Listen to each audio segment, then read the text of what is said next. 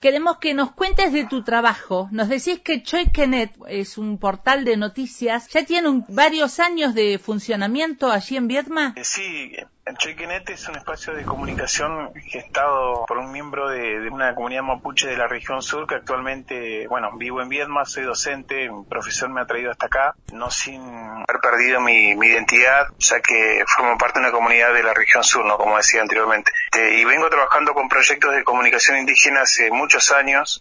En principio teníamos una gacetilla impresa que se denominaba Surrio Negrino, donde abordamos diferentes temáticas indígenas desde eh, y lo distribuíamos a, las comunidades rurales. Obviamente con la, evolución de los medios de comunicación y también de algunos conocimientos que fuimos adquiriendo, y logramos armar un, portal web eh, para ponernos a tono también con, la velocidad de información que tenemos ahora y, tratar de, llegar a, a, más lugares, ¿no? Con una velocidad también diferente. Entonces surge la idea de un portal que se denomina Choikenet. El portal aborda diferentes temas desde una mirada siempre indígena. Abordamos temas que tienen que ver con el medio ambiente, política. Tenemos gente que colabora con algunas cuestiones literarias que tienen que ver con, la zona, con la Patagonia. Y por supuesto tenemos la, parte principal que es el abordaje de la realidad de los pueblos indígenas, ¿no? De pueblos originarios de nuestras comunidades. Ahí encontramos el portal como Choikenet. Contanos qué es el Choike y por qué eligieron ese nombre para identificar al espacio de noticias. Sí. El choike es un animal muy representativo para nuestras comunidades. De hecho, los telares, muchas cuestiones que tienen que ver con la organización cultural, familiar, basan a partir de la observación de cómo vive el choque con, su manada, tienen muchas cuestiones que hacen de la organización familiar y también de la comunidad. A partir de eso se propone Choike.net, obviamente que refiere a la palabra red, entonces buscamos fusionar dos conceptos, ¿no? A partir de ahí surge el nombre.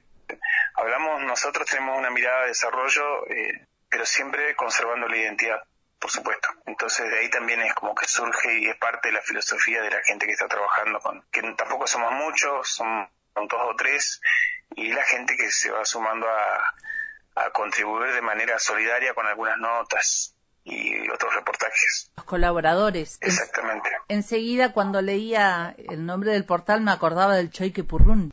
Sí, eh, ya como te decía anteriormente, es, es muy amplio el significado que tiene para nuestras comunidades lo que es el que entonces eh, justamente de allí surge el nombre. ¿Tratan de actualizarla diariamente al, al portal de noticias? ¿Tienen varias secciones, veía, sobre Línea Sur? Sí, sí, sí. Tenemos Línea Sur porque tenemos la mayor cantidad de, comunidades originarias se concentran en la región sur de la provincia de Río Negro, sobre todo en los parajes que son las que están representadas por las comisiones de fomento, que son 35, y tenemos el gran el gran grueso de comunidades lo tenemos en esa zona. Así que bueno, tenemos un, apartado que es exclusivamente de la línea sur. Por lo general a, los parlamentos mapuche asisten dos o tres referentes por comunidades o mandatos de las comunidades para porque ahí se, eh, se definen cuestiones que tienen que ver con programas, proyectos, políticas, representantes y no van toda la comunidad, van las autoridades designadas por cada comunidad. Y, por lo general son el Lonco, eh, Huarquén o Piriancuse. Quería que me cuentes, Rafael, cuál es la mm, buena noticia es que este proyecto va creciendo y que hay toda una necesidad de los medios comunitarios, de las eh, organizaciones sociales en tener de primera fuente noticias sobre los pueblos originarios. ¿Se está armando una red nacional y ustedes van a ser parte de ese proyecto? Sí, así es, así es. En realidad, eh, nosotros venimos trabajando hace tiempo, en, también formé parte de lo que fue la ley de medios de, la nueva ley de medios de audiovisuales. en algún momento se impulsó, nos dieron participación, después quedó trunco con el gobierno de Macri, y ahora, bueno, con todo esto, con toda esta pandemia todavía está frenado y no sabemos qué cursos dar. No obstante a ello, eh, los vínculos y contactos con, la gente que participó oportunamente en esa ley siguen vigentes y nos encontramos de vuelta y empezamos a, a tratar de fortalecer un espacio común para este, tratar de dar a conocer la información de nuestra comunidad desde una mirada indígena, ¿no? Eso creo que es lo principal, abordar las, nuestras realidades desde una mirada indígena eh, con, con información fehaciente, que marcamos mucho, sin correr detrás de eso de la velocidad de la información, sino más que nada que sea información este, sustentada en hechos que reales, no ficcionados, no tratando de buscar mayor cantidad de lectores, tratamos de sobre todo tener un respeto con las organizaciones de las provincias y de cada región, cada comunidad. En el marco de, eso, eh, nos invitaron hace una semana, esto es muy reciente, a formar parte de la Agencia de Noticias Indígenas de Argentina, eh, va a denominar de esa manera, se llama, con la sigla, perdón, ANIA, y bueno, gustosamente aceptamos y estamos dispuestos a, colaborar en, este nuevo desafío que es para los comunicadores indígenas. Voy a señalar que es una, cuestión muy importante, ya que los medios de comunicación comunicación convencionales o hegemónicos no abordan la temática de la manera que, debería hacerse según nosotros, ¿no? Muchas veces eh, se refieren de manera tendenciosa, prejuiciosa, dejando de lado un montón de cuestiones que tienen que ver con el desarrollo y el respeto hacia la cultura de nuestros pueblos. Así que bueno, desde esa mirada muy general que se está proponiendo esta red de comunicadores que ya viene trabajando, por el momento solamente existe un Facebook, una fanpage que la organizando desde, desde Buenos Aires, un, peñi colaborador que Carlos Catrileo, que está de alguna manera articulando entre todos los comunicadores de la, del país.